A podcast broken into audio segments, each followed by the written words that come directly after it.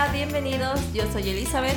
Y yo soy Carlos. Y nosotros somos El Estante, tu podcast de literatura.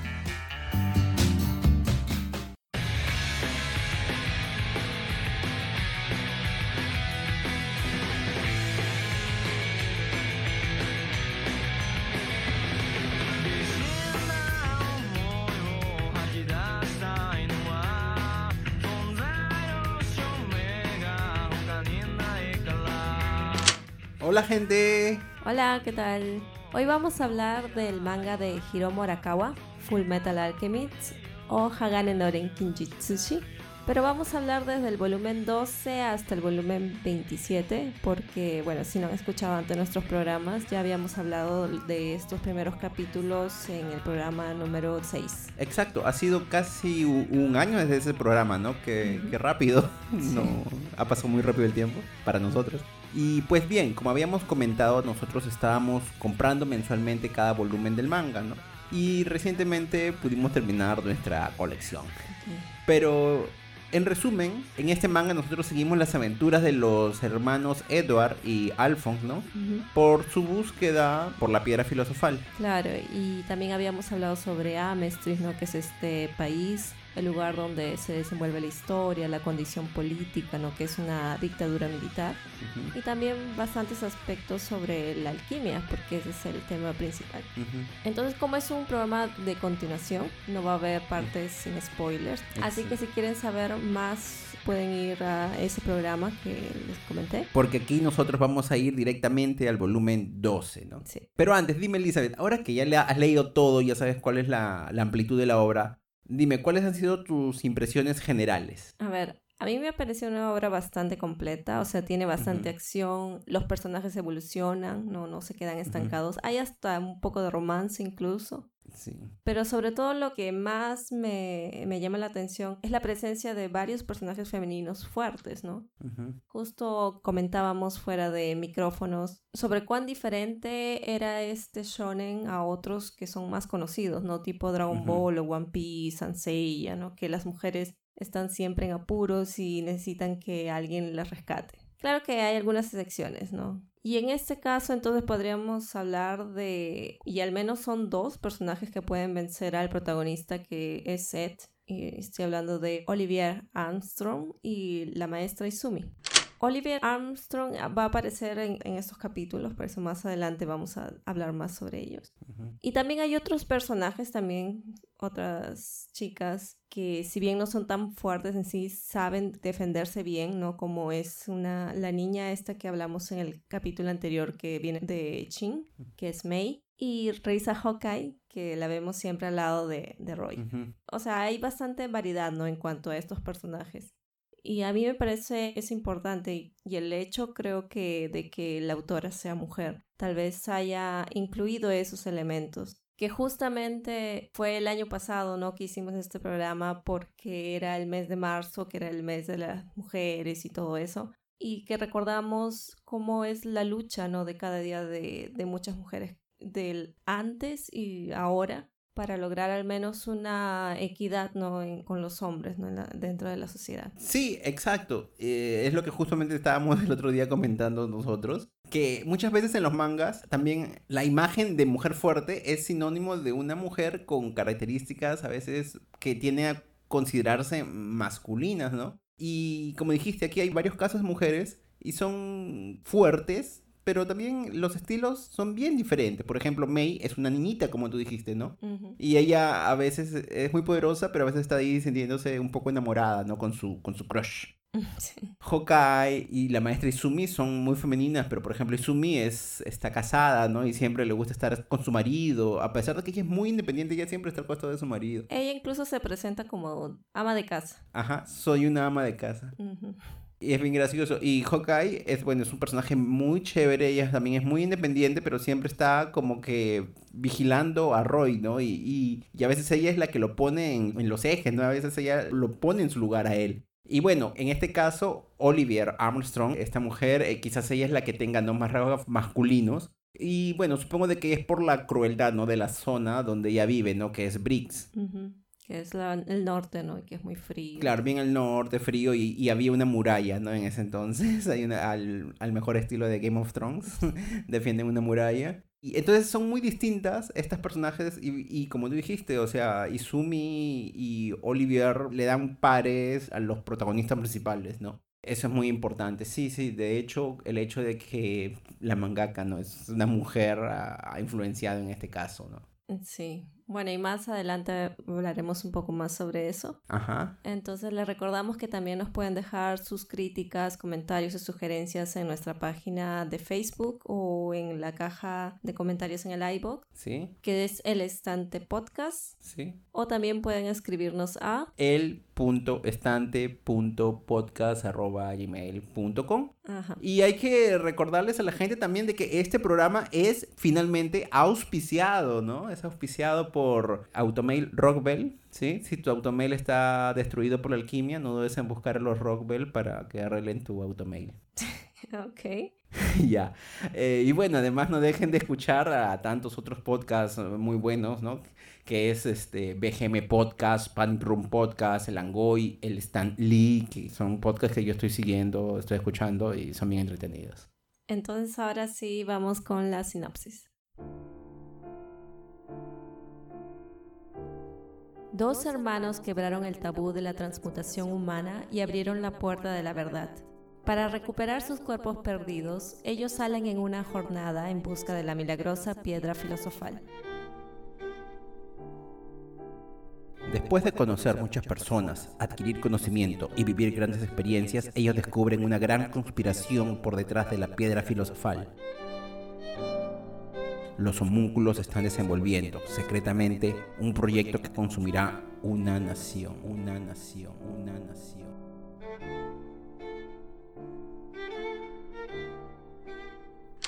Zona con spoilers. Bueno, entonces pasan muchas cosas en estos 16 volúmenes, así que vamos a intentar tocar algunos puntos importantes, ¿no? Para que no se haga muy largo el programa. Algo me dice que va a ser un poco largo el programa. sí, también, pero bueno, intentemos. Sí, hay demasiadas cosas. Sí, solo para contextualizar, ¿no? Nos habíamos quedado en que Ed y Al elaborarían un plan para atrapar a los homúnculos. Sí. Y luego ellos irían al norte a aparecer a este Kimble, ¿no? Que fue mencionado anteriormente. Hay otros homúnculos que vamos a ver quiénes son. Hay muchas peleas, hay bastante acción, ¿no? Incluso en algún momento los personajes se dividen, pero al final todos se reencuentran en la ciudad central Así que, donde va a ser la pelea final, ¿no? Y bueno, entonces comencemos a relatar estos puntos importantes. Claro, entonces empecemos. Nosotros hemos separado cuatro puntos. El primer punto va a ser sobre Hohenheim y la ciudad de Cherches.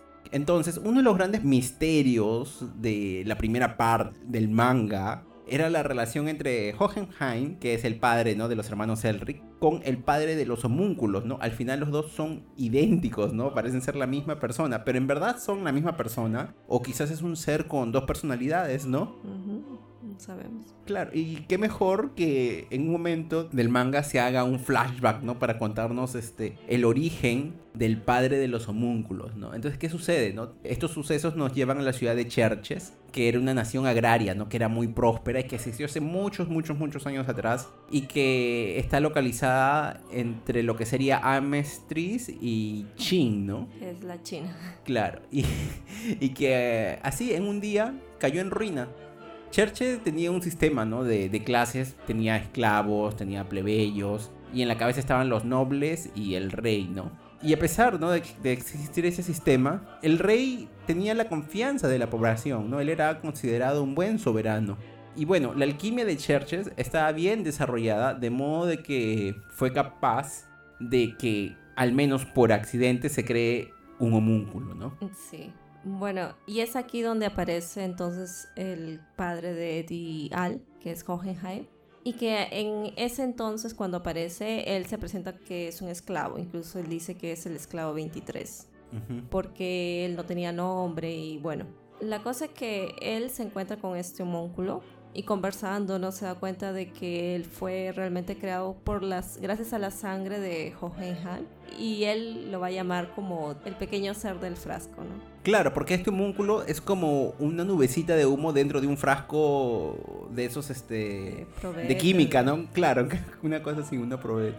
Sí. Exacto. Y que se comenta de que si él no puede salir, él solamente vive en ese frasco. Si ese frasco se rompe, ese ser muere. Claro.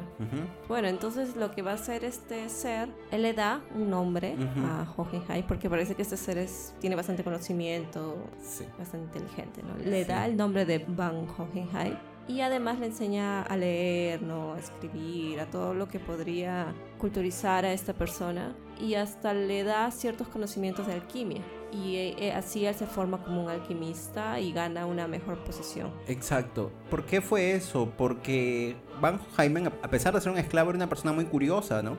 Y además, de alguna forma, este ser del frasco, este múnculo, él decía a Jaime de que él era su padre en alguna forma, ¿no? Porque él había sido producido a partir de su sangre.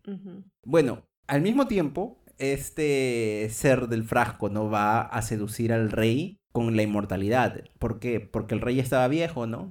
Y se deja engañar. Y entonces es así como este pequeño ser le va a enseñar a crear un círculo gigantesco y le enseña a dejar marcas, ¿no? De sangre en todo el país y finalmente va a sacrificar todas las vidas, ¿no? Del país de Cherches. Claro. Incluso en alguna parte del manga se habla que hay ciertas matanzas en las ciudades vecinas. Sí. Pero como saben que es para el bien de, de esa ciudad, de, Churches, entonces como que no hacen nada, ¿no? Dicen ya, bueno, qué pena, pero está bien, porque es para, al fin va a ser para el bien mejor. Claro, porque las personas confiaban en el rey. Incluso el rey creó este círculo de transmutación gigante y las personas pensaban de que era un sistema de irrigación, ¿no? Como es un país agrario, y no tuvieron ningún problema ¿no? con, con, la creación de todo ese círculo. ¿no? Ellos pensaban que todo era por el bien.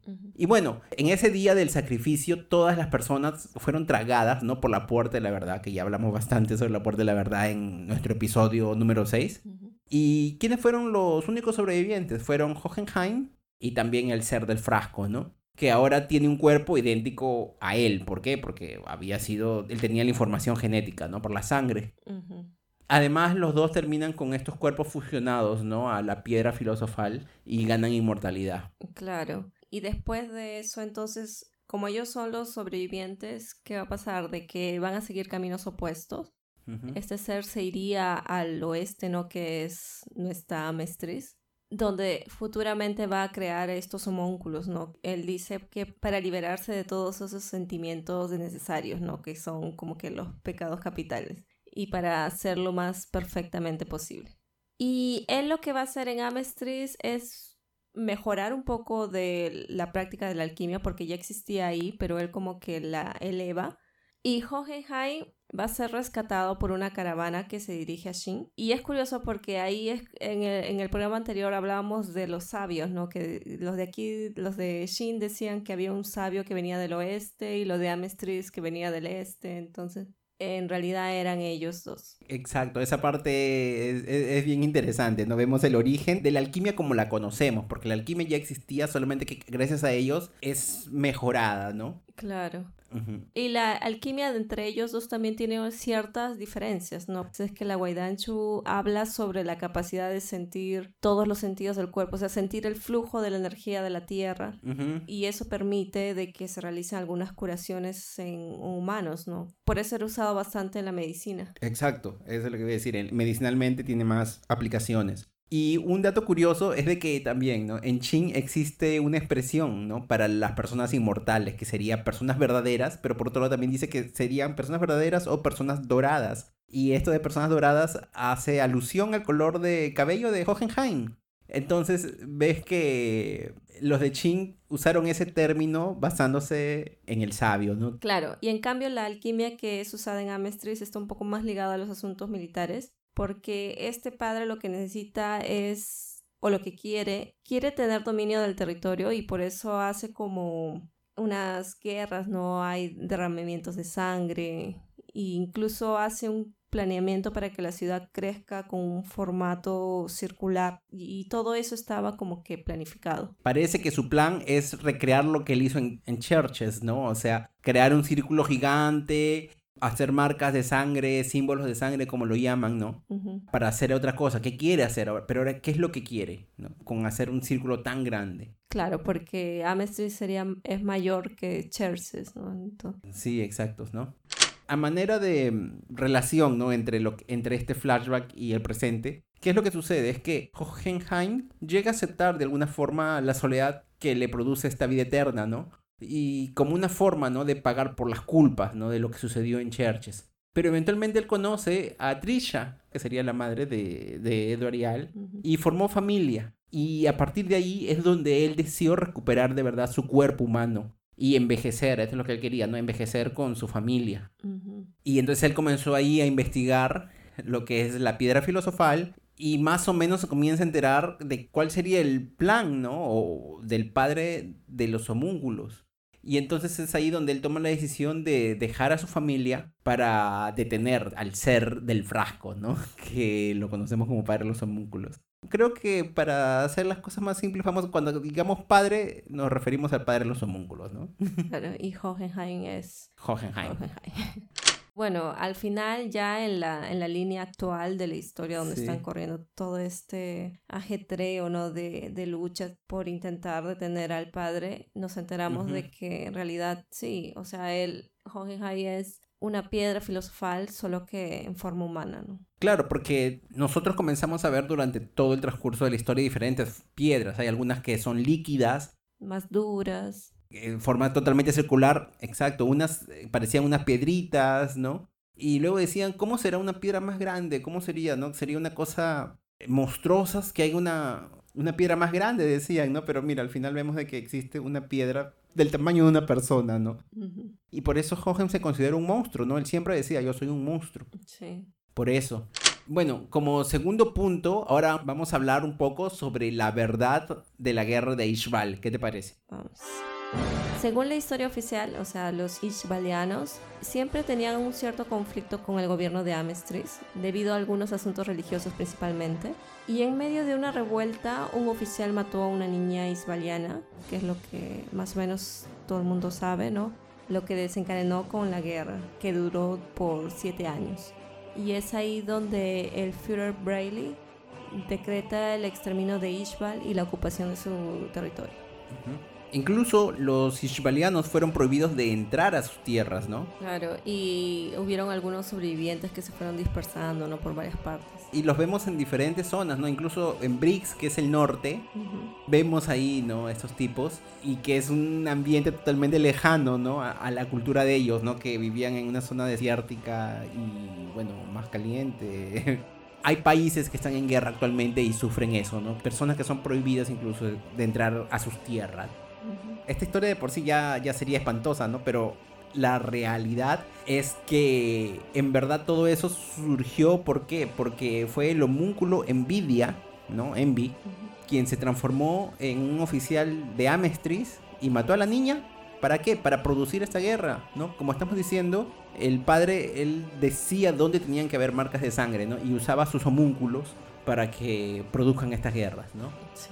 Y bueno, y es por eso que incluso el Führer, ¿no? Bradley, eh, él nunca quiso negociar la paz con el líder de, de En un momento el líder creo que se entrega, ¿no? Y, dice, no, detengamos esto, yo me entrego. Y no, continuó la guerra. Fue una campaña de exterminio del pueblo ishbaliano, ¿no?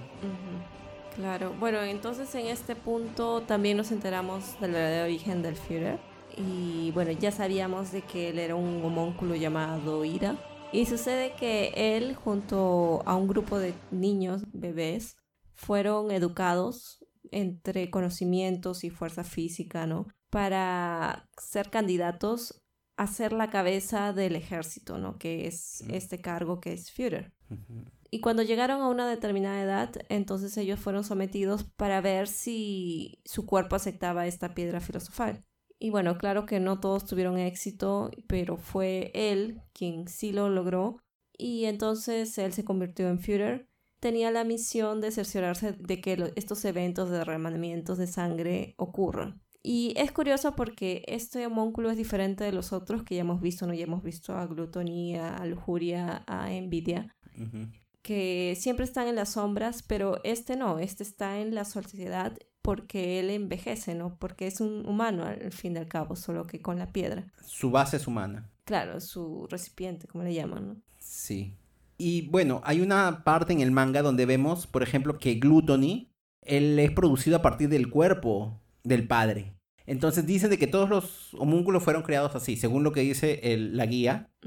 Hay dos formas. Una a partir del cuerpo, que es lo que vimos, por ejemplo, Gluttony. Y la otra sería esta, ¿no? La de Bradley, el Führer. Y más adelante vemos que el homúnculo, que era avaricia o grit, ¿no? Él también vuelve a la vida, ¿no? Con este mismo método. Porque el padre introduce la piedra filosofal en Lin, el, el chico, ¿no? Del país de Qin y lo transformarían en el nuevo avaricia, ¿no? Claro. Es diferente porque en el caso de Joheime, él no envejece y él también tiene la piedra y él es humano. Claro, pero él, él tiene la piedra pero de otro modo, ¿no? Porque él pasó por la puerta y todo. Fue una cosa totalmente diferente, ¿no? O sea, una cosa es de que él agarró su misma piedra y se la introdujo y en cambio, Hoheim fue todo otro procedimiento, no fue un procedimiento donde murieron muchas personas y todo eso. Por eso es diferente. Porque él tiene también almas en su cuerpo, ¿no? Exacto, exacto. Él tiene almas, ¿no? Y eso también es importante. Mm. Las almas de las personas que murieron. Y bueno, dentro también de esta trama, sobre la verdad de Ishbal, antes de que Edward se dirija hacia Briggs, Risa Hawkeye le cuenta, ¿no? A Edward sobre la historia de la guerra, ¿no? Desde el punto de vista de ella, ¿no? Ella le cuenta todo lo que pasaron. Y por otra parte, el doctor Marco también le está contando, ¿no? Al grupo de Al y May sobre lo que sucedió, ¿no? Los puntos de vista de ellos. Claro, sí. O sea, ahí también nos enteramos de que Roy en realidad era discípulo del padre de Risa, que era un alquimista porque él quería convertirse en ese alquimista de las llamas. Y bueno, antes de morir o cuando ve que su vida está amenazada, le dice a Roy de que su hija tiene el secreto que faltaba, ¿no? Para que se convierta en este alquimista. Y lo que había pasado en realidad es que lo había tatuado estos símbolos en la espalda de su hija. Y es así como Roy reproduce este símbolo en sus guantes, ¿no? Como lo vemos, para formar estas, estas llamas sin necesidad de hacer la pose, ¿no? De, alquimia. ¿A ti qué te parece lo que hizo este alquimista, ¿no? Con su hija. Bueno, primero, varios datos. El padre de Risa, no se menciona el nombre, creo, en el manga, no recuerdo, pero en, el, en la guía Dicen de que su nombre es Berthold Hawkeye. Él es el alquimista de fuego original. Y que además él es el nuero de un alto general que es Grunam, ¿no? Es un viejo que siempre aparece muy cercano a Munza también. Entonces está ahí la relación. Pero es extraño porque Berthold es contrario, ¿no? Al sistema de alquimistas federales, ¿no? Incluso a él no le agradaba que Mustang se aliste, ¿no? Para la guerra. Y bueno, ahora, sobre el punto que tú decías, cada, sabemos de que cada alquimista oculta, ¿no? Sus secretos o estudios de diferentes métodos, ¿no? Y él, bueno, dejar aquí este tatuaje, ¿no? En la espalda de, de su hija. Bueno, yo entiendo de que él quería de que quien sea el próximo alquimista de la llama sea en verdad alguien, ¿no? Muy cercano, alguien con que su hija confiar especialmente, ¿no? Pero yo recuerdo que cuando apareció esa información, cuando yo leí el manga por primera vez, cuando estaba saliendo, ¿no? Mensualmente, eh, hace muchos años, ¿no? Muchas personas decían, pero ¿cómo Roy se eh, encontró esta información, ¿no? O sea, ¿fue porque hubo alguna cierta intimidad o fue porque ella simplemente le mostró y me dijo, mira, yo creo en ti y aquí está, mira, en mi espalda está? ¿O fue una cosa más, más íntima, un razonamiento, ¿no? Eso no se sabe. Sí, pero yo no creo que haya algo más por la forma como se tratan. O sea, claro, hay como que una cercanía, un, cariño así grande, fuerte que va creciendo. Pero no, no va a pasar eso a primeras, pues. No, pero ya se sabía de que había algo. O sea, cuando ellos eran jóvenes y ellos hablaban, se notaba una cierta tensión, así, ¿no? dame un beso para eliminar esta tensión sexual, una cosa así. Claro, se notaba que había algo, porque cuando se ve esa escena, Roy le dice de que él se iba a la guerra. Y ella se notaba de que estaba preocupada. Entonces, sí, pues había algo. O sea, ella estaba interesada en Roy desde ese entonces. Había un interés. Afectivo, ¿no? No sé. no, yo sí, yo sí sentí, cuando yo leí yo sentí de que sí había esa relación. No, yo sentí obviamente porque eh, por parte de él, porque ella es la hija de su maestro, ¿no? Entonces, de todas maneras él sentía tal vez que... No, pero ella también, porque al final cuando él se va a la guerra, ella también se va a la guerra y, él, y ella le dice, yo estoy aquí para defenderte a ti, le dice. Es que yo no creo que haya una intimidad antes. O sea, yo creo que eso va creciendo en el transcurso de la historia. Incluso en la guía eh, del, último, del 3, sí. sale eso, ¿no? Esa pregunta de cómo Roy consiguió esa información y todo eso. O sea, pone la imagen que creo que es la que se apareció en el manga, de ella mostrando la espalda, pero tapándose adelante. Sí. Y no es este la continuación, pero lo ponen a él como que ah, este está anotado, ¿no? Una cosa así. Ah, ya. ah, como en la guía ellos hacen como juegos, ¿no? Hacen como juegos. Claro, pero o sea, me dio a entender como que si ella hubiese, o sea, si la mangaka hubiese querido hacer algo, era ahí donde podía poner alguna este, broma o... Alguna información así. Claro, una información que te dé a ver eso, ¿no? Porque tú sabes que al final ah, todo es este... los extras, todas esas cosas son bien, este, juega bastante con la comedia y todo eso. Sí. Entonces, y eso lo sentí como que muy, muy seco y muy corto. Entonces, por eso no creo. Bueno, es mi, opinión. es tu opinión. no sabremos nunca. No, nunca sabremos. Es una cosa de que ella quiso dejarlo así, ¿no? Ambiguo. Y no hay, no hay problemas, ¿no? Pero eso siempre generó bastante discusión en su época. Y bueno, como estamos diciendo, tú lees el manga, hay mucha información en el manga, ¿no? Pero cuando lees la guía, a veces él te indica cositas bien puntuales. Entonces tú vas al manga y tú dices, ah, mira, aquí había un detalle. A veces son pequeñas cositas en el dibujo que a veces pasan desapercibidos la primera vez que lo lees, ¿no? Hay muchos datos que, bueno, de las cosas que aquí, cuando estaba pensando en la pauta, había cosas que yo comencé a leer de la guía y me hizo así recordar todito, bastantes detalles, sí. Bueno, entonces continuemos. Bueno, entonces volviendo a, lo que es la guerra de Ishbal, en una de las anotaciones que coloca la autora, ella comenta de que ella conversó con algunos veteranos de la Segunda Guerra Mundial para entender cómo se desarrolló en el campo de batalla, porque dicen que lo que se muestra o lo que se mostró en los noticiarios o documentales ¿no? que se hablan sobre eso es muy diferente a cómo realmente es en el día a día. O sea, qué es lo que ven los soldados. Y eso me pareció bastante interesante, ¿no? Porque para ella retratar algunas partes de su historia, hacerlo un poco más verídico, tuvo que recurrir a eso. Claro, demoró bastante. Siempre se habló de, de Ishbal y demoró bastante hasta que aparezca esa verdad. O sea, yo creo de que si ella se demoró porque estaba buscando, recopilando información, valió la pena. Recordemos también de que ella investigó bastante sobre alquimia, ¿no? Entonces, esta autora sí, o sea, no, no es que simplemente ah, se me ocurrió y yo escribo, no, ella investigó mucho para poder hacer un manga y quizás por eso es tan bueno, ¿no? Claro. Sí, sí. Y por eso ella dice que modificó muchas cosas, ¿no? De las que, de las que había pensado Tenía pensado, ajá, sí. Siguiendo entonces, bueno, comentamos que Risa se había unido entonces al ejército y ella aún siendo aprendiz, en esa época fue convocada ¿no? a la guerra porque había falta de personal. Y es ahí donde vimos entonces este flashback. Y vimos también ¿no? A, todos los alquimistas, pero más jóvenes. Claro. Esa parte es muy emocionante, ¿no? Porque, bueno, al menos vemos también a Hughes, que no es alquimista, ¿no? Pero vemos a, a Hughes, que murió, ¿no? En, en los primeros volúmenes. Y vemos también a varios alquimistas que eventualmente serían asesinados por Scar. y, los vemos en acción, ¿no? Es muy emocionante también esta parte, ¿no? O sea, yo la he leído, releído, no me canso. Y bueno, ahí vemos la historia, ¿no? Del alquimista Kimbley, que ya habíamos comentado, ¿no? Y el nacimiento de Scar, ¿no? Entonces, ¿qué sucede? Kimbley es un alquimista, él es el alquimista carmesí, le dicen, y él, bueno, él, hace explosiones. Y medio que en esta guerra él se vuelve loco, ¿no?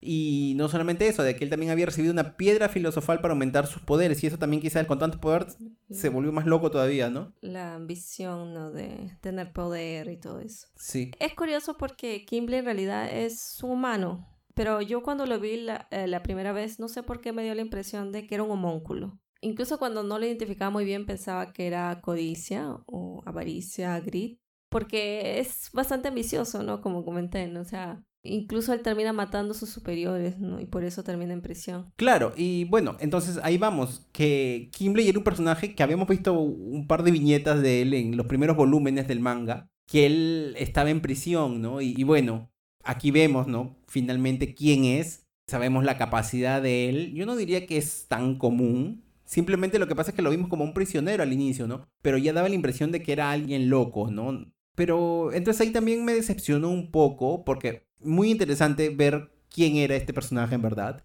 En la actualidad él se ve como alguien frío, ¿no? Y calculador, pero no se ve como alguien así loco, como tú lo habías visto en Ishbal. Se le ve a alguien bien tranquilo, incluso yo decía que extraño, ¿no? No es un... No es el loco. Es alguien que sigue órdenes todavía. En cambio en Ishbal parece que él estaba en, un modo así de... Rebeldía. Claro, rebeldía total, yo hago lo que quiero, destruyo lo que quiero, por así nomás, ¿no? Claro, de repente él, bueno, aparte de estar todo el tiempo tras las rejas, y tuvo un tiempo para pensar. Tal vez también sufría algún tipo de tortura, ¿no? No sabemos. Bueno, no sabemos qué pasó, pero bueno, él estaba con las manos siempre atadas ahí, eso es bien torturado. Claro, no podía usar alquimia. Sí. Bueno, al final, entonces, en la línea actual con Kimble de la historia, él fue liberado para atrapar a Scar. Sí. Y también para certificarse, ¿no? De estos derramamientos de sangre que ocurran, ¿no? Que tenía que haber uno en Brie. Incluso él se infiltró, me parece que en el ejército de Dratma, para que ataque la muralla, ¿no? Pero al final, este, él mismo ataca a ese ejército y fueron derrotados fácilmente. Claro, lo que él quería es simplemente que haya sangre. Cerciorarse de la marca ahí, sí. Ya, entonces, ahora hablemos de Scar, ¿no? Sabemos de que Scar era un monje ishbaliano en ese entonces y entonces él estaba, como monje, él estaba en contra de que su hermano estudie la alquimia, ¿no? Porque iba contra los mandamientos, ¿no? Del dios Ishbala, ¿no? Claro, o sea, su hermano había conseguido unos documentos de un viajante de Shin, me parece, que en realidad era, sería este Guaidancho. Y creía que esa alquimia podía ayudar a las personas. Por eso se dedicó a traducir ¿no? todos estos documentos. Incluso se tatuó esos símbolos en los brazos. Exacto, entonces él tenía el famoso tatuaje que tiene Scar, en verdad lo tenía el hermano, ¿no? ¿Y qué sucede? Que en un momento de esta guerra, el hermano de Scar, él va a morir tratando de salvar a Scar del ataque de Kimberly. Y bueno, es así como de alguna manera misteriosa es Gargana, ¿no? Este, los brazos del hermano, ¿no? Con los tatuajes. No sé si él es, el hermano le da o los doctores le colocan. Una cosa pasó que no recuerdo. Claro, porque es, pasa una explosión y luego aparece ahí. Creo que el hermano es el que le da el tatuaje, el que el hermano le da, porque el hermano ya estaba bien mal. Claro, ya estaba en las últimas y para salvarlo le, dio su, sí. Entonces es por esto de que Scar tiene tanto odio, ¿no? Hacia los alquimistas federales. Y bueno, él cuando él despierta, ¿no? Él estaba herido. A pesar de ser un isbaliano, él es recogido y curado por los Rockbell, los padres de Winry. Pero cuando él despierta, él, él está loco y mata a todo mundo y es, es ahí donde mata a los padres de Winry. Claro que lo salvaron, ¿no? Sí. Y de hecho en algún momento dicen de que, o sea, estos padres habían sido mandados a esta guerra para salvar a los de Amestris. Sí. Solo que como hubo todo este exterminio contra los ishbalianos, los mismos médicos de ahí se fueron. Y ellos como que no tuvieron así esa no pudieron simplemente ignorarlos a los otros enfermos y comenzaron a ayudar tanto a Mestris como isbalianos, por eso que lo acogen a él. Sí, incluso creo de que habían varios isbalianos en ese momento también. Cuando lo salvan, habían unos isbalianos ahí. Sí. Él no mató a todo mundo, o sea, los isbalianos lo dejó, pero para él todos los que no eran isbalianos eran enemigos y mató a todo mundo, ¿no? Claro, en ese momento que estaba seguro en shock y todo esto. Bueno, la cosa es que en la línea actual entonces tenemos un hecho importante y es que Scar cambia de bando, o sea, se une al grupo de los hermanos Cedric para enfrentar al padre y a los homúnculos. Pero este cambio no es de la nada, ni porque en un momento de la historia él se vea arrinconado, derrotado, porque claro, él pudo escaparse muchas veces, sino que fue por Winry, ¿no? Que él cambió su forma de pensar. Y lo que sucede es que Winry lo enfrenta dos veces, ¿no? O sea, la primera ella lo apunta con un arma con la intención de matarlo porque se enteró de que él había sido el asesino de sus padres. Pero Ed en ese momento la detiene y dice, no, tú no debes usar las manos para matar, sino más bien para crear vida con tus manos, como ella hace esto de los automains y esas cosas. Y en la segunda vez que se encuentra, Winry parece entender lo que Ed trataba de decirle y le dice que no es que lo haya perdonado, sino como que lo ha tolerado, porque obviamente no lo puede perdonar completamente porque él es el asesino de sus padres y también asesinó a gente inocente pero que no puede cobrar como que venganza por eso, ¿no? Porque la venganza al final es como un círculo sin fin, ¿no? Alguien mata y el hijo de él va a matar y así va a continuar una cadena de, de odio, ¿no? De venganza y todo eso. Y necesita ser parado por alguien. Y en este caso, quien para entonces es Winry. Y por eso ella se vuelve un personaje importante porque ella hace cambiar. Entonces, creo que hasta Scarlett admira un poco por eso, ¿no? Y él recuerda, ¿no? Que su hermano o algún otro ishbaliano comentándole de que sí, que esa cadena debería terminar. Sí. Y por eso entonces él intenta redimirse y hacer lo mismo. Porque más adelante vamos a ver lo que él se encuentra con Roy y Roy mató bastantes ishbalianos y no le hace nada, ¿no? Porque de alguna manera saben que deben estar juntos para vencer a este padre, ¿no? Claro, ya que estás hablando, ¿no? Sobre un círculo de venganza y que eventualmente ese círculo tiene que detenerse, recordamos de que existe ese programa de la Casa de los Espíritus, que es un poco grande también, pero tiene un mensaje parecido, entonces pueden escucharlo. y es una situación similar, ¿no? Porque es una dictadura militar. Exacto, sí. Eh, y al fin muchos spoilers y muchos spoilers. no, claro, sí, eh, hay muchos mensajes interesantes en, este manga, ¿no? Y ese es uno, y es un mensaje que muchas veces aparece, ¿no? Sobre detener esta venganza, ¿no? Pero mira, o sea, no es simplemente algo decir, ah, ya, yo te perdono y la persona, ah, muy bien, y entonces yo estoy libre, ¿no?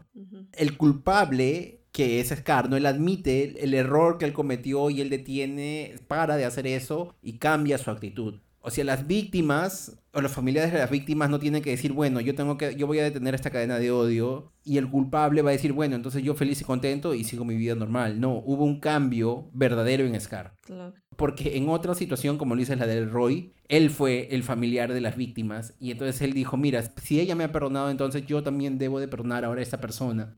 Entonces no es que, bueno, pues ya, perdón porque yo quiero acabar este círculo de odio, este resentimiento y ya, no, él cambió también, o sea, hubo un cambio de todos los lados. De todos los lados tiene que haber. Incluso más adelante, Roy, él quería vengarse de quien mató a Hughes y él se detiene, ¿no? Bueno, él quería matar y a él lo detienen. Fue Rizer que lo detuvo, ¿no? Junto con... Fue Scar, fue... Sí, todo el mundo, todo mundo le dijo, no, tú tienes que parar aquí. Tú no puedes porque tú quieres ser... Si tú quieres ser el líder de este país, tú no puedes mancharte de manos simplemente por venganza. Claro, o sea, si fuese porque el país estuviese en peligro o una cosa así, sí, valía. Claro, pero es una venganza propia. Simplemente yo quiero estar bien, ¿no? Conmigo mismo haciéndolo. Entonces vemos que son tres casos donde aparecen eso de ahí y las mismas personas que eventualmente ellos eran víctimas, ellos deciden, pero la otra persona cambió. Bueno, en el caso de Hughes, quien era el, malo era un homúnculo, el, homúnculo se termina matando él solito de la cólera. Porque el homúnculo no pensaba, pues simplemente, ¿no? Pero vemos, ¿no? Que uno, o sea, es una cosa interna y, tiene que haber un cambio de, todo el círculo, ¿no? Todo el círculo tiene que mudar. Claro, yo creo que la clave es que ellos siempre decían, no es un perdón, es un, bueno, te estoy tolerando. Y eso es bastante honesto porque no es como que te dice, ah, te perdono, pero al final estás con todo eso. Con el rencor. Claro, con todo eso recordando y dándole vueltas. Y no es un perdón sincero, por decirlo, pero si tú dices, ya, bueno, hiciste, pero ya, pues sigamos. Y eso es, este, entonces, más verídico, ¿no? Y por eso que él tal vez se quedó pensando. Ya.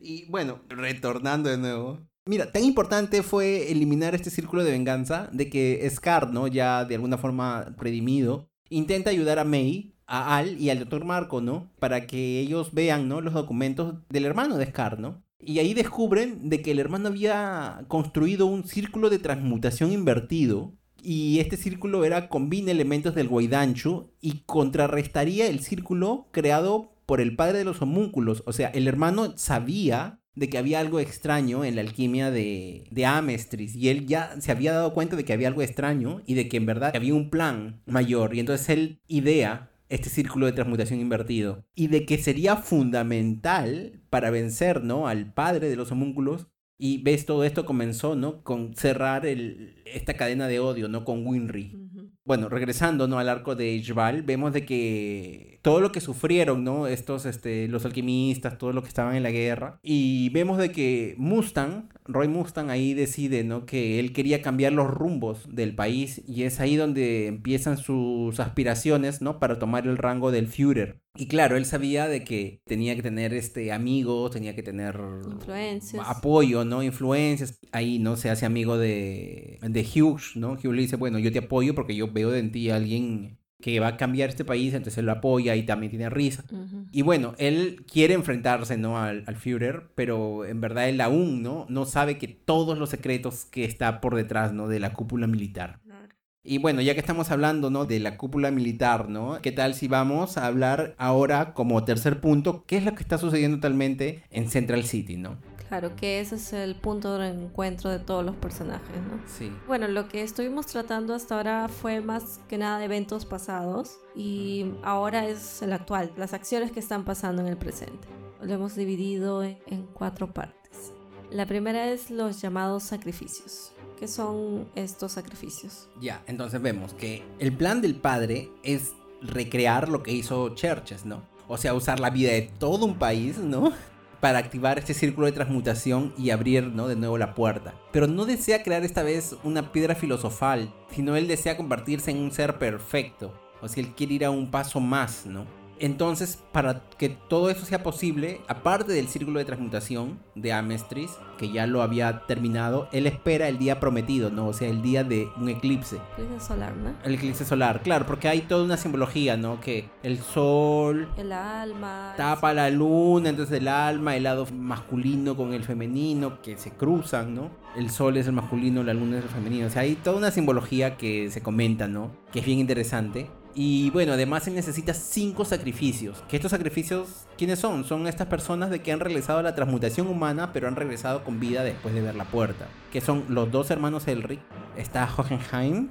Luego también está la maestra Izumi. Y faltaba uno más, ¿no? Sí. Y ese que faltaba sería Roy Mustang. Sí. Y es en ese momento, ¿no? Que le obligan a la transmutación. Sí. Con ira y orgullo, ¿no? Que están ahí tratando de obligarlos a que haga y así lo obligan, incluso usan a un, doctor. A un doctor que tenía los conocimientos de todo eso y dice no es necesario que la hagas, simplemente... Abre la puerta, una cosa así. Claro, una cosa así, solamente necesitamos tu ser. Sí. Y ellos hacen todo eso y bueno, él así termina perdiendo la vista. Claro. Y eso es muy extraño, a mí no me gustó, incluso él también lo dice. Porque él se pregunta, ¿por qué si ustedes lo han obligado orgullo, ¿no? Pride. Él dice, no, yo lo obligué y yo lo forcé a que él haga eso. Pero ¿por qué pierde la vista? Ya que él no abrió la puerta por voluntad propia, él simplemente fue obligado. Y Pride le dice, mira, lo que importa es de que el hecho es de que él abrió y perdió la vista. O sea, déjate de, de preguntar, ¿no? Esa parte a mí no me gustó mucho. Claro, a mí tampoco. Claro, porque no hay un... ¿Por qué sucedió? No, y como decimos, este manga tiene tanta información, tan buena información, había tanto preparo para ir a explicar todo esto y luego dicen, bueno, te obligamos a que tú lo hagas y listo, perdiste la vista, pero es medio extraño, ¿no? Y aquí es una cuestión muy interesante. Yo lo leí en algún punto y no lo estoy encontrando. Estuve buscando el manga, lo busqué. No recuerdo dónde está exactamente, pero es curioso. Mustang, él tenía una visión de futuro para su país. Él quería ver el futuro, por así decirlo. Él quería ver un nuevo país. Y por eso cuando él abre la puerta pierde la visión. Y Sumi quería recobrar a su hijo, ¿no? Que lo había perdido.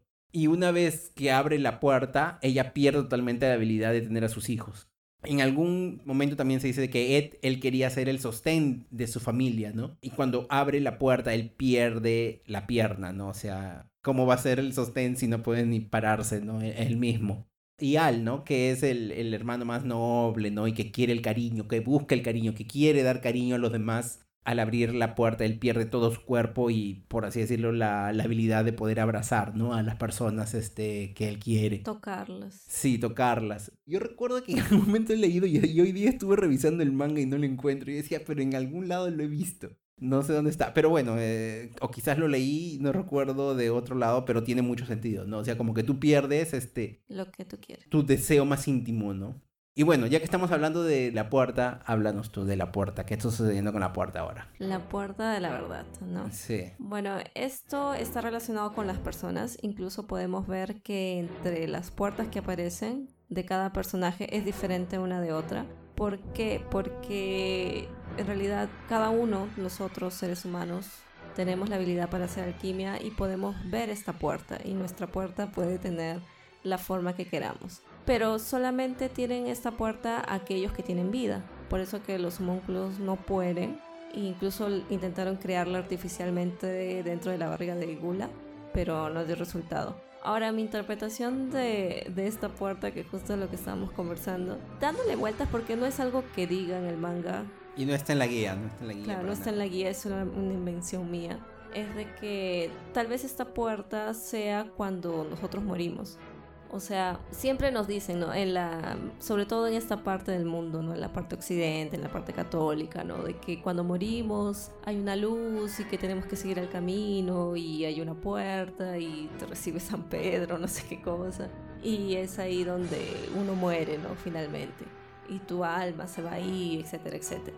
Entonces, este, obviamente la mangaka no es católica y no tendría por qué tener ese referente claro que como ella usa bastante literatura de Occidente que son católicos, tal vez por ahí podría vincularse a ciertas cosas. Quizás leyó también, ¿no? Un poco de eso, ¿no? Porque como decimos, ella ha leído bastante para hacer el manga. Claro, por ahí que le pareció interesante y lo colocó, ¿no? Porque incluso habla también bastante de Dios y no sobre esta presencia así. Claro, porque cuando estás con la puerta al costado hay un ser y ser dice, yo soy el universo, yo, yo soy tú, yo soy el universo, yo soy Dios. Claro, para mí es eso y como todos los seres humanos tienen ese poder para hacer alquimia, obviamente no todos lo hacen, solamente lo ven cuando mueren, pero ellos como son habilidosos y saben sobre ese poder pueden verla sin morir. Los alquimistas. Sí, claro, los alquimistas pueden hacer, los que hacen esa transmutación humana pueden ver esta puerta y volver a la vida, claro que con la pérdida de alguna cosa, ¿no? Entonces, eso es para mí es como que mi interpretación. A mí me agrada bastante tu interpretación. Justo hoy día temprano te animaste a decírmela y tiene mucho sentido, ¿no? O sea, es lo que vemos antes de morir, esa imagen, por así decirlo, cuando pasamos a la otra vida. Un alquimista va a poder verla, porque incluso ahorita estamos diciendo, ¿no? La habilidad de hacer la transmutación y regresar vivo de la puerta. O sea, tiene mucho sentido de que sea el umbral de la muerte. Y por así decirlo, cuando tú mueres ahí conoces todo, es el conocimiento que tienes y se te revela de alguna forma totalmente. O sea, nosotros tenemos tanto conocimiento, pero quizás no todo está totalmente revelado o no, no está muy bien procesado. Y bueno, sí, a mí me, agradó bastante tu interpretación, ¿no? Y no, no sabremos si, si ella realmente... No sabemos, claro, porque hay muchas cosas que ella deja, sí, hay mucha simbología y deja muchas cosas libres, pero tiene sentido. A mí me agrada bastante, yo, es una teoría bien plausible, ¿no? Bueno. Claro, y tú has dicho de que los homúnculos no la tienen, ¿no? Y Gula, supuestamente, él fue el intento de crear una puerta, por así decirlo, ¿no? Porque ellos no mueren. Claro, ellos no mueren. Bueno, eh, hablemos ahora qué tal un poco sobre el ejército, ¿no? El ejército rebelde. Sabemos de que los soldados, ellos simplemente están para recibir órdenes, pero en algún momento los líderes se dan cuenta que Roy sabe, ¿no? Se enteró de qué es lo que sucede, qué es la cúpula y que la cúpula está siendo manejada por el padre de los homúnculos. Entonces ellos disuelven al grupo de Roy, ¿no? Y eventualmente los llevan, ¿no? Para lugares distantes, separan a todo ese grupo de Roy, a algunos los llevan a lugares más peligrosos que otros, ¿no? Pero bueno, todos de todas maneras siguen trabajando para qué? Para derrocar al Führer. Claro. Y bueno, también pasa lo mismo, ¿no? Con la general Oliver Armstrong, que ella también, ¿no? Eh, va a actuar en contra del Führer. Primero como que salía y después o sea, ella ya tenía su opinión sobre el ejército cuando ve a este homúnculo en su área y escucha la historia de él. Pero hace toda una actuación, ¿no? Para estar cerca de, del Führer y saber qué es lo que estaban haciendo. Claro, ella se infiltra de todas maneras, ¿no? Y entonces sería el frente Mustang y el frente Armstrong, ¿no? Con, de Olivier, los que de alguna forma van a hacer, ¿cómo se llama esto? Un golpe de Estado, haciendo primero explotar el tren donde estaba el Führer, ¿no? Y luego toman a, a, su esposa y comienzan a hacer toda esta toma de Estado, pero lo hacen muy bien e incluso ellos hacen pensar a la población de que ellos en verdad están rescatando, ¿no? Que en verdad hay un golpe, sí, pero en verdad ellos están apoyando a mantener el, estado normal. Es muy bien planeado. Y el general Grumman, que hemos comentado, ¿no? Que es el abuelo, ¿no? De Risa y que tiene, bueno, una, una relación con Mustang, ¿no? Él también toma un papel muy importante, ¿no? Ahí. Claro. Sí, entonces en la actualidad es lo que se ve, ¿no? El, golpe de Estado, en verdad. Claro, todos los soldados en sí actuando por debajo, ¿no? Con lo que creen que realmente es. Exacto. Y a lo largo del manga, o sea, mientras van pasando estas peleas y todo eso, o sea, los vemos a ellos actuando, ¿no? O sea, como quedándose claves, o sea, fue es bien interesante esa parte también. Sí, sí, esa es la parte, es una trama bien como que le da un poco de respiro, ¿no? Porque las cosas están bien tensas, entonces ver aquí lo, cómo ellos hacían, ¿no? Cómo seguían, como que es una cosa más, más calma. Claro. Bueno, entonces ahora pasamos a lo que son los homúnculos. Sí. Mientras estos soldados estaban haciendo sus planes y moviéndose ahí por ahí, hay bastantes luchas contra estos homúnculos. Incluso varios soldados luchan directamente con él. Incluso me sorprendió de que Mei, la, la, pequeña chiquita esta, peleaba de par en par con Envidia, que es un homúnculo. Entonces... Eh, eh, Bien poderoso, ¿no? Claro, y es poderoso. Entonces... imagínense el poder que tenía ella o que tendrá, no sé. Sí. Bueno, y al final todos se unen y, y luchan, incluso el doctor Marco también. Y al final vemos que Envidia y Pereza son derrotados. Gula y Kimble fueron devorados por orgullo, ¿no? En diferentes momentos y al final Ed pelea con orgullo y lo vence. Ira también está peleando ¿no? con el ejército, con varios en realidad, incluso mueren varios por ahí en el camino. Varios personajes que eran secundarios, pero muy queridos, eh, mueren, ¿no? En esta parte. Sí. Y bueno, también vemos de que habían quimeras, ¿no? Y quimeras que eran usadas por el ejército, luego ellos eh, van en contra, ¿no? Es muy interesante, como que al final cada uno comienza a seguir su propio camino, ¿no? En verdad es bien difícil decir, por ejemplo, ah, tal persona mató a tanto, porque como es una guerra, suceden muchas cosas. Entonces a veces alguien hizo tal cosa y dejó medio herido a un personaje y luego ese personaje ya herido pelea contra otro, ¿no? Entonces, es decir, claro, y lo remata. Exacto. Sí, incluso Scar fue quien remató a Ira, pero antes ya habían peleado con otras personas. Sí. Bueno, al, final entonces el padre hace esta transmutación con estos cinco sacrificios. El padre concluye lo que él quería. Él se convierte en un ser perfecto. O sea, el plan no era crear una piedra, sino él quería ir a un estado mayor. Y lo que él quería era absorber a este Dios que estamos diciendo, o universo, ¿no? Que está siempre al costado de la piedra. Él quería absorberlo todo para dentro de sí. Y para él era ser perfecto. Y por eso él necesitaba demasiadas cosas, demasiadas cosas para poder mantenerlo. Porque es un poder inmenso, él dice, ¿no? Hohenheim, él había recorrido por los puntos, ¿no? Del círculo de transmutación. Y él había dejado las almas, ¿no? De, de las personas que estaban en su piedra filosofal y les había dicho, ¿no? De que ellos entraran en actividad en el momento, ¿no? En de que cuando el círculo del padre de los homúnculos para contrarrestarlo. Y además tenemos de que, por otro lado, Scar también él activa el círculo inverso de su hermano, ¿no? Entonces eso es lo que hace de que a pesar de que el padre consigue su forma perfecta, las personas no mueran. Algunos se desmayan, todo, pero al final recuperan la conciencia, ¿no? Y bueno, y eso es lo que hace de que el padre, a pesar de conceder su forma perfecta, él no pueda mantenerlo, ¿no? Entonces él simplemente lo que ellos tenían que hacer ahora es cansarlo, cansarlo hasta que explote, ¿no? Porque el padre ya estaba de una forma inestable, ¿no? Claro. Y ahí llegamos entonces al desenlace de todo esto. Ya. En algún momento, ¿no? De esta pelea que hay, ¿no? El padre de los homúnculos está a punto, a punto de matar a Ed. En medio de la pelea, Ed ya no podía usar alquimia porque había perdido su automel y todo. Entonces, al que hace, ¿no? Al ver en ese momento, él está, este... Él le dice, mira, ¿sabes qué? Tú retén tu brazo. Él se sacrifica y es, mira, ah, pendejo. es pendejo. Porque él dice, él, para tener mi alma, él sacrificó su brazo. Entonces yo voy a sacrificar mi alma para que él gane el brazo de nuevo. Entonces, es una cosa tan principio de intercambio equivalente. Ya, entonces cuando Ed gana el brazo, gana su brazo, obviamente él está en choque porque, bueno, Al cae. Pero entonces él logra, bueno, vencer, ¿no? Vencen al padre. Al final el padre es absorbido, ¿no? Por la... regresa a su forma de, de hombrecito de la botella. Y la puerta de la verdad lo absorbe, ¿no? Y en, algún momento ahí creo que le dice, ¿no? Regresa de donde tú no debiste haber salido, una cosa así. Y como que el ser no quería, ¿no? Entonces como nosotros hablábamos de que él fue creado por accidente. Entonces quizás eh, en la alquimia que se hizo, quizás pegaron un poquito de lo que estaba detrás de la puerta y ese poquito que agarraron era el padre. Porque este ser sabía de alquimia, sabía de todo, había sido creado, era un ser creado pero con mucho conocimiento. Entonces yo creo que era un pedacito de, de esos seres que habían en la puerta. Y él quería ahora tenerlos a todos ellos dentro, pero no. Su castigo, por así decirlo, es ahora tú vuelve aquí y únete a este colectivo, le dicen, ¿no? Es este muy poético, por así decir. Antes de, de Al hacer este intercambio. intercambio porque él ve su puerta, ¿no? Dijimos que todos tenían una diferente. Él regresa a su cuerpo, pero está en la puerta, al umbral de la puerta.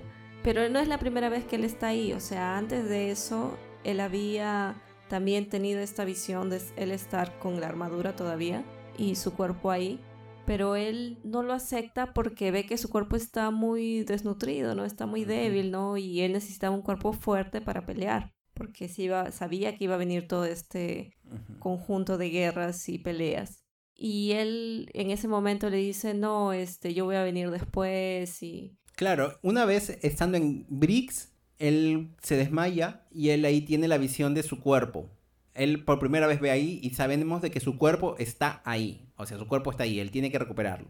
En algún momento él está con la piedra filosofal y él dice, yo puedo intercambiarte ahorita con esta piedra, pero si regreso yo no voy a ser útil, ¿no? Claro, entonces por eso él se niega. Eh, claro. Y eso me llamó bastante la atención, ¿no? De, de él, porque él como que pierde esa oportunidad de poder tener su cuerpo, ¿no? Eh, por eso decimos de que él es el más noble, ¿no? Y todo eso, ¿no? Sí, incluso él es el único, creo que, entre Ed y, él, sí. que le dice padre a Jojaime, incluso cuando lo ve le cuenta todo, ¿no? Del, todo el plan que tenían para hacer.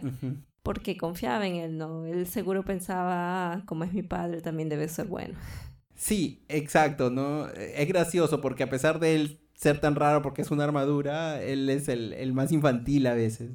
Y bueno, Hohenheim en algún momento él quiere sacrificarse, él dice, no, úsame como piedra para rescatar a Al, ¿no? Sí, pero hay otras personas que también se quieren sacrificar, ¿no? O sea, creo que Lin decía usa la piedra, ¿no? Porque él tenía una que era la que él iba a llevar a su país. Claro. Pero obviamente Ed no quiere saber nada de la piedra. Claro, él no quiere usar la piedra filosofal porque la piedra filosofal es producto de sacrificar personas, ¿no? Entonces él no lo ve para él. No se sentiría bien usando ese sacrificio de personas para sí mismo, ¿no? Creo que ellos se prometieron no usar. Claro. Entonces ahí aparece también lo curioso. Ed va a recuperar el cuerpo de su hermano, pero él hace un sacrificio y él agarra y dice, cuando ve al universo, cuando ve a Dios, él le dice, yo sacrifico esta puerta, la puerta de la verdad, esto de aquí vale bastante. Y yo la sacrifico para el arma de mi hermano. Y entonces es gracioso porque todo empezó con alquimia. Ellos estudiaron alquimia, ellos hicieron la transmutación. Entonces, al sacrificar mi puerta, yo estoy sacrificando mi capacidad de usar alquimia. Entonces, es un intercambio, dices, es valioso, es válido. Entonces, simplemente llévatela. Pero ahora que lo estoy pensando, Elizabeth, ya eso malograría un poco tu, ¿cómo se llama? Teoría de la puerta. Tu teoría de, la puerta, ¿o no? Un poco, vamos a pensarla. Tu teoría me gusta, hay que, hay que repensarla un poco más. Porque él dice, ¿no? Que esta es mi capacidad de, de crear alquimia. Entonces. Significa que no va a morir nunca. Porque diría que no va a morir, ¿no? Significaría eso, ¿no? Vamos a hacerle algunas modificaciones después, este, seguir pensando qué modificaciones podemos decir a tu teoría. Bueno, no sabemos qué va a pasar con Al, ¿no? Puede ser que nunca muera. Se convierte en Hohenheim. En Hohenheim, sí. Y bueno, entonces así como ellos recuperan sus cuerpos, más o menos, aún queda la pierna de Ed. Sí, pero él dice que no, que él decide que debe quedar como una marca. Por todo lo que han hecho debe haber una marca. Esa marca va a ser el automóvil en su piedra. Pero al mismo tiempo él dice, es una forma de también estar con Winry, ¿no? Porque ella es la que cuida de él, ¿no? Entonces, este, es muy interesante. Eso de ahí es muy interesante y sobre todo eso de aquí ese intercambio que, que, ellos hacen es una cosa, para mí, ella ya lo tenía planeado desde el inicio. Porque eso de ahí es un intercambio equivalente así exacto. Ella ya lo tenía bien planeado. Pudo haber ocurrido, no ahora, ¿no? Pudo haber ocurrido a la mitad del manga quizás. Pero como decíamos, ¿no? Ellos vieron, ¿no? Que había algo mucho más grande, había un plan mucho más grande, entonces ellos decidieron culminar todo ese plan, derrotar, ¿no? Al padre y ahí al final es donde recién consiguen sus cuerpos es muy interesante, pero yo creo de que es una cosa muy bien planeada. Era una cosa que ella sabía desde el inicio que iba a ser eso. Y queda clarísimo porque es intercambio equivalente así, perfecto. Claro, sí. A mí también esa parte me emocionó bastante y de hecho yo también quería ver. Incluso yo no sabía si realmente ellos iban a recuperar sus cuerpos. Bueno, o, al menos Alfo, porque era un poco más drástico, ¿no? El, el ser armadura y no persona. Porque siempre veía, ¿no? Estos dibujos de Alfon siempre con armadura y creo que nunca lo vi así de forma humana y si lo vi de forma humana eran los recuerdos de niño. Y yo pensé también cuando pasó esto de, de que él rechaza su cuerpo para pelear y todo eso, y yo pensé que no, ya fue porque, o sea, va a quedar como que perdió su oportunidad por salvar a los demás, va a ser un héroe y ya no va a poder recuperarlo, ¿no? Pero no, bueno, felizmente no, no fue así. Sí, es bien emocionante, a mí también me sorprendió bastante. Y me sorprendió de que Ed no sacrifique ¿no? su habilidad de, alquimia. Más adelante vemos de que, por ejemplo, Ed está intentando arreglar una casa y entonces él se demora, dice, no, esto yo con la alquimia yo lo hubiese hecho automáticamente, ¿no? Pero ahora estoy aquí dos horas. Pero para arreglar el tejado de su casa, él tuvo que subir. al hacer eso, él gana el paisaje, ¿no? Que también así es una cosa bien interesante. Ahora, regresando, ¿qué sucede, no? También ahí después. Tenemos que Hohenheim regresa hacia la tumba de Tricha y, muere finalmente, ¿no? Con una sonrisa, que es lo que él quería. Sí, también Lin vuelve a su país, Chin, Sí. Y al ver a Mei, o sea, la coge, ¿no? Le dice, no, que sí, yo te voy a proteger, a los de tu clan y todo, y no solo a ti, sino también a los otros cuando sea este emperador, que es lo que parece ser al final, ¿no? Que se convierte. Claro, al final se le ve él con la ropa de, emperador en una imagen, ¿no? Simplemente se ve. Ajá, y Ramfung ahí de lado, sí. como su protector. Exacto bueno, dijimos de que Mustang perdió la vista, ¿no? Y parece que el doctor Marco, ¿no? Tenía una piedra filosofal y le dice de que él le devolvería la visión, pero con la condición de que primero tenga buenas relaciones, ¿no? Con el pueblo de Ishbal, ¿no? De alguna forma, ¿no? Para él también quiere redimirse de sus pecados, ¿no? Y aparentemente esto es lo que sucede, ¿no? Porque al final se ve una imagen donde Mustang está, ¿no? Con el gorro de, de Führer, ¿no? Y bueno, por otro lado, Scar se va con otro isbaliano, Miles, que era un isbaliano que estaba en Briggs. Y bueno, ellos se van ¿no? a, reconstruir ¿no? Ishbal. Y antes de Royce Führer, quien era en ese tiempo era Grumman. Sí, Grumman, exacto. Era este general que habíamos estado hablando. Claro, él se vuelve como que un líder más o menos temporal, ¿no? Claro. A pesar de que Roy y Armstrong ellos cometen, ¿no? Este, este golpe de Estado, ellos como que quedan bien. Porque hicieron todo un mecanismo secreto para ellos quedar bien. Claro. Fue inteligente por parte de ellos. Claro, yo entendí que este general como Führer iba a ser el temporario, obviamente, pero para él ganarse la confianza de la gente. Lo que me hubiese gustado ver es de que termine esa dictadura militar. Porque yo creo que en la mayoría de las historias de varios países creo que la dictadura militar no es buena. Siempre trae muertes y violencia y toda esta cosa.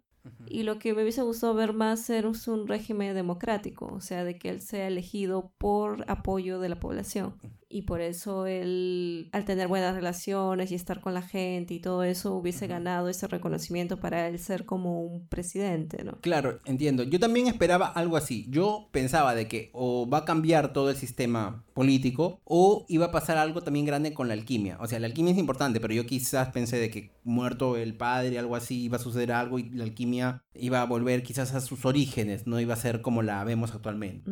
Pero entonces a mí también me decepcionó un poco eso, o sea, bueno, no sabemos qué pasará en el futuro, puede ser que Mustang al final decida cambiar, ¿no? Porque queda mucho espacio abierto para una continuación. No ha habido continuación después de tantos años, pero como que dejó una ventana para historias... Un extra, sí. Claro. Y bueno, Al y Ed deciden viajar por separado e investigar más sobre la alquimia, ¿no? Como decimos, hay espacio para más. Ellos deciden, este, primero, ¿no? Agradecer a todos los que se habían encontrado, ¿no? Durante todo este largo viaje. Y bueno, se separan a investigar y eso también me recuerda un poco, ¿no? Al, al sabio del este, al sabio del oeste, porque ellos deciden que cada uno se va a ir para una región, ¿no? Este, Alphonse se va a ir, ¿no? Para buscar a, hacia el este, ¿no? A buscar a Shin, ahí aprender más sobre el Guaidanchu. Y a mí me, me encantan bastante estas palabras del manga que las dice casi al final. Es así, una lección sin dolor no tiene significado. Eso es porque las personas no consiguen obtener nada sin sacrificar algo. Pero cuando ellas superan las dificultades y consiguen lo que quieren, estas personas conquistan un corazón de acero insustituible. Y eso es muy cierto. Y no lo digo en el sentido tan trágico como dices, oh, sacrificar algo. un brazo. sí, no sacrificar un brazo, una pierna. A eso no, no. Sino me refiero a que, por ejemplo, las personas no. A veces yo me doy cuenta de que no sé por qué quieren las cosas de una manera tan fácil. Por ejemplo, yo soy un profesor en la universidad. Yo enseño física, también he enseñado matemática. Y a veces me molesta bastante cuando a veces yo doy un problema, ¿no? A los alumnos y luego alguien me viene y me dice, este problema no lo hice porque parece muy largo, parece muy trabajoso. ¿No hay alguna forma corta para resolverlo? Y a mí eso me molesta. ¿Sabes por qué? Porque sí, en verdad, existen una forma fácil para resolver muchos problemas. Pero esa forma fácil que a veces uno encuentra es resultado de un trabajo bien largo. Pero, o sea, eso de ahí no es mágicamente, como se dicen, es mucho esfuerzo. Y a veces las personas piensan de que, ah, que esa fórmula te va a salir de la imaginación de la nada. Al final, después de, hacer algo muchas veces, intentar muchas veces, vas a descubrir cómo resolverlo fácilmente. Y entonces el sacrificio es el tiempo y el esfuerzo. Pero el, el, final, el resultado es muy gratificante y es lo que yo entiendo como el corazón de acero. A eso me refiero. ¿Tú quieres decir algo más sobre eso? Claro, o sea, eso no solamente es ahí, ¿no? Sino en muchos campos de la vida. O sea, creo que mm, quien la sufre más va a saber valorar lo que tiene. Si tienes las cosas muy fácil, como dicen, fácil viene, fácil se va. Sí, entonces es este ver así estos, estos mensajes de, bueno, en otro contexto. Hay otras cosas que también habla el manga, por ejemplo, cuando están peleando, ¿no? Con estos homóngulos. Decían que envidia, valga la redundancia, tenía envidia de los humanos por las relaciones que tenían al final. O sea, que a pesar de que, como dijimos, tuvieron sus conflictos, supieron perdonarse o tolerarse y trabajar juntos, ¿no? Y Hohenheim también le dice una cosa parecida al ser del frasco, ¿no? Dice, ah, parece que tú quieres tener una familia porque mira, tú estás haciendo que los homónculos se llamen de padre. Y también codicia o avaricia o grit también más o menos que se reveló, ¿no? Porque comenzó y creó su propia familia, ¿no? Por decir que eran estas quimeras al inicio. Y al final, incluso cuando él ya está por unirse al padre, dice que, ah, me alegra este, al menos haber estado al lado de compañeros como ellos, ¿no? Que estaban todo el mundo peleando contra el padre al final todas estas cosas este, tenían una parte humana que también era interesante. Claro, e, especialmente los homúnculos que representan cada uno lo más humano que tenemos quizás, ¿no? Porque más que otros quizás no somos más fáciles de irnos hacia la ira o la lujuria o la codicia y todo eso. Entonces ellos representan a lo que nos hace humanos, ¿no? Nuestros defectos. Y bueno, codicia, que estamos hablando de codicia o avaricia o grit, que es uno de los homúnculos más chéveres, ¿no? Porque él busca, siempre busca todo, ¿no? Y quiere como que apoderarse de todo, pero de una buena forma, ¿no? Estos son míos, pero entonces ahora yo tengo que protegerlos, ¿no? Hay un mensaje también bonito, que ese sí es al final del manga, donde Al dice de que él desea fundir su armadura para que se convierta en algún automail y, que alguien lo use, ¿no? Ah, porque le dicen, este, guárdala, no de recuerdo, qué sé yo. Claro, tenlo como un recuerdo, ¿no? De lo que pasaste. Y él dice, no, porque si yo guardo la armadura, ella se va a empolvar, ¿no? Y después eventualmente se va a terminar perdida en una caja, en un rincón de la casa y no va a tener valor. Y eso me daría más pena, ¿no? Entonces, que se convierta en un automail, derretirla, ¿no? Y convertirla en un automail y que sea útil es lo mejor que se puede hacer, ¿no? Y es curioso porque mm, derriten todo menos el casco, ¿no? ¿Y qué sucede? Que el perro se había llevado el casco y lo había usado para que una mm. pareja de palomas lo usen como nido, ¿no? Entonces es así bien... A mí me emocionó. Tiene mensajes bonitos, ¿no? Sí, o sea, todos estos mensajes que nos ha traído el manga, o sea, nos hacen de todas maneras reflexionar sobre muchas cosas de la vida. Y creo que por eso es bastante especial este manga, ¿no? O sea, hay muchas personas que la consideran como su favorita. Bueno, al final me ha gustado bastante. Sí. ¿A ti? Eh, sí, de hecho, o sea, es una jornada larga, como hemos dicho, es un viaje muy largo que hubo. Personajes queridos mueren, otros quedan marcados. Pero es así, ¿no? La vida es la vida, hay cosas buenas, cosas malas, la gente se supera y seguimos avanzando, ¿no? El manga tuvo un inicio muy excelente Y yo en el episodio ¿no? anterior donde hablamos sobre la primera parte, yo dije que a mí me parece que se extendió mucho. Y en los últimos volúmenes sí fue mucho más rápido, ¿no? Pero el mensaje total vale la pena. Yo creo que pudo haber sido más corta. Se extendió en partes a veces creo un poco innecesarias, pero hubieron partes donde sí este, valió la pena que se extienda. Por ejemplo, como en Ishbal, en Churches, donde explicaba mucho. Sí me agradó un montón. Sí, incluso había eh, los primeros volúmenes que le vimos para esta parte, que es más o menos del 12 al 15, más o menos. Sí. Como están intentando entender, ¿no? ¿Qué es lo que está sucediendo? ¿Cómo es que funcionan las cosas? Hay mucha información y como que la lectura es un poco lenta, ¿no? Pero después ya todo es peleas, acción. Yo, yo creo de que en Briggs ella se demoró mucho. Porque ella se va hacia Briggs y comienza como que de nuevo tenía que explicar todo.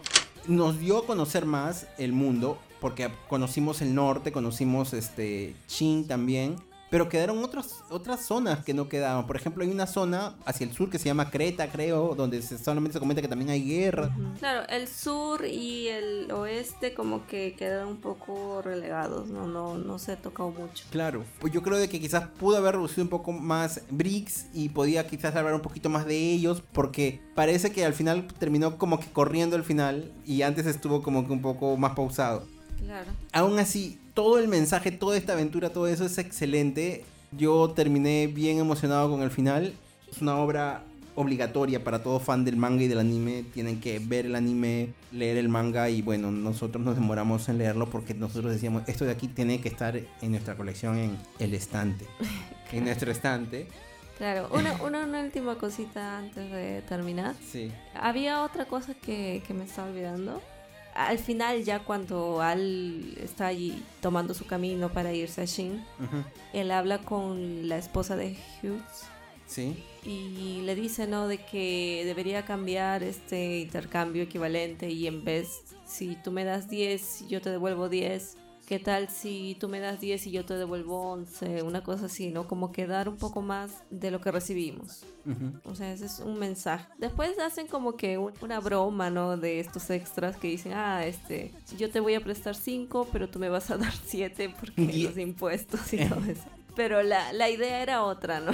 O sea, no, no se refiere. Claro, la misma mangaka, ella en, en los extras del manga, ella tiene unos extras y ella se burla de lo que a veces ella misma dice, ¿no? O sea, ella, es una historia tan bonita que, que dice en un momento, pero ella le busca el, el chongo. Sí, el lado cómico. Sí, ahora, ahora me has hecho recordar, en algún punto se comenta de, quizás la troca equivalente no estaba bien, no recuerdo si eso fue en el primer anime o aquí también exactamente, pero se dice que ese intercambio equivalente también no es tan bien visto. Y ya como decían de que hay cosas que deberían de cambiar, que no era perfecto, no era una ley así, ¿no? Claro, porque incluso este cuando Ed medio que se declara a Winnie también usa, ¿no? Esas cosas de, ay, yo te doy la mitad de mi vida y tú dame la mitad de tu vida, ¿no? Y ay, estos alquimistas, ¿no? ¿Por qué la mitad? O sea, si quieres llévate todo, ¿no? Una cosa así. Claro. No, pero yo me refiero a que quizás antes decían de que había que salirse del intercambio equivalente. En el manga se comenta una cosa así. Pero creo que quedó como que medio en el aire, porque al final, como digo, el resultado final, cuando ellos recuperan sus cuerpos, es principio de equivalencia puro. Entonces, sí, ha sido un placer leer el manga. Sí, bueno, entonces ese ha sido todo por el programa de hoy. Espero que les haya gustado y para el próximo programa que tenemos. ¿Qué tenemos, Elizabeth? tenemos... Nos van a matar porque la gente lo ama o lo odia. Tenemos el origen de Dan Brown. Ya que estamos retomando, ¿no? Retomamos con Hiromu Arakawa, Full Metal Alchemist. Ahora vamos. Nuestro primer programa fue de. Dan Brown. Fue de Dan Brown y mucha gente dijo, pero ¿cómo es posible? Dan Brown, ¿cómo es posible? Pero bueno, a mucha gente le agrada. a otra gente no. Bueno, para mí va a ser un punto importante leerlo, porque yo ya no soy tan fan de Dan Brown como lo era antes. Entonces yo voy a ser bien crítico, bien crítico. Bueno, gente, muchas gracias. Espero que les haya gustado este programa. Hay mucha información en el manga. Nosotros hemos podido tocar todo. Quedó chiquito.